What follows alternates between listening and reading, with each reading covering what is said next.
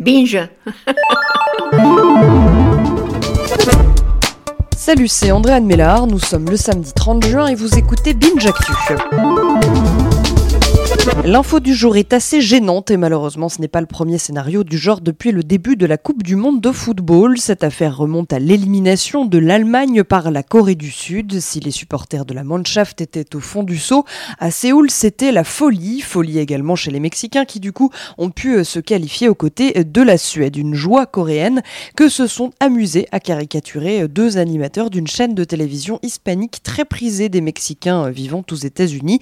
Et oui, nous en sommes là les animateurs se sont amusés à imiter les Coréens, plissant leurs yeux avec leurs doigts et usant bon nombre de propos racistes.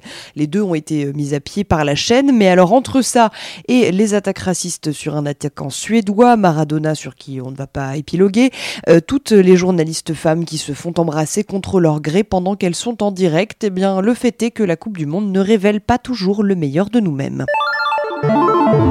L'histoire du jour nous est racontée par Titio Lecoq dans Slate et elle concerne ce petit objet auquel vous avez commandé ce flash il y a quelques secondes. Cette histoire est celle de jeunes enfants confrontés à une technologie parlante et répondante qui euh, leur obéit au doigt et à l'œil. Mais faut-il les obliger à la politesse avec les assistants vocaux? Car les mauvaises habitudes se prennent vite L'autrice euh, s'interroge et y voit euh, la question de quelle place veut-on donner aux objets? Eh bien, dit-elle, seule la voix nous fait douter, mais jamais nous ne demanderions aux petits de remercier la poubelle d'avoir avalé leur peau de banane, alors l'enceinte reste une enceinte. Encore une fois, on nous perd car euh, les marchands eux-mêmes rajoutent des fonctionnalités pour que euh, les enceintes connectées n'accèdent pas aux demandes s'il n'y a pas de mots magiques, donc ainsi nous faire croire qu'elles attendent la politesse dont on userait avec une vraie personne.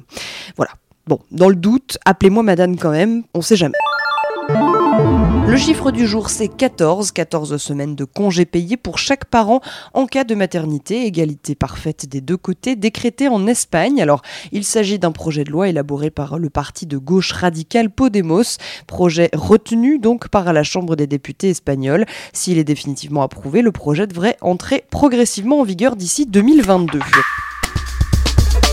Le son du jour, c'est notre podcast No Fun, envoyé spécial au festival Garo Rock de Marmande, une série en quatre épisodes. Si vous n'avez pas suivi, vous en avez déjà deux à rattraper. Voilà, pendant quatre jours, on va enregistrer en direct de, Garo Rock. Euh, on va commenter l'actualité, on, il y aura peut-être des hors-séries, des invités, on ne sait pas encore ce qui va se passer. Merci d'écouter Binge Actu. Binge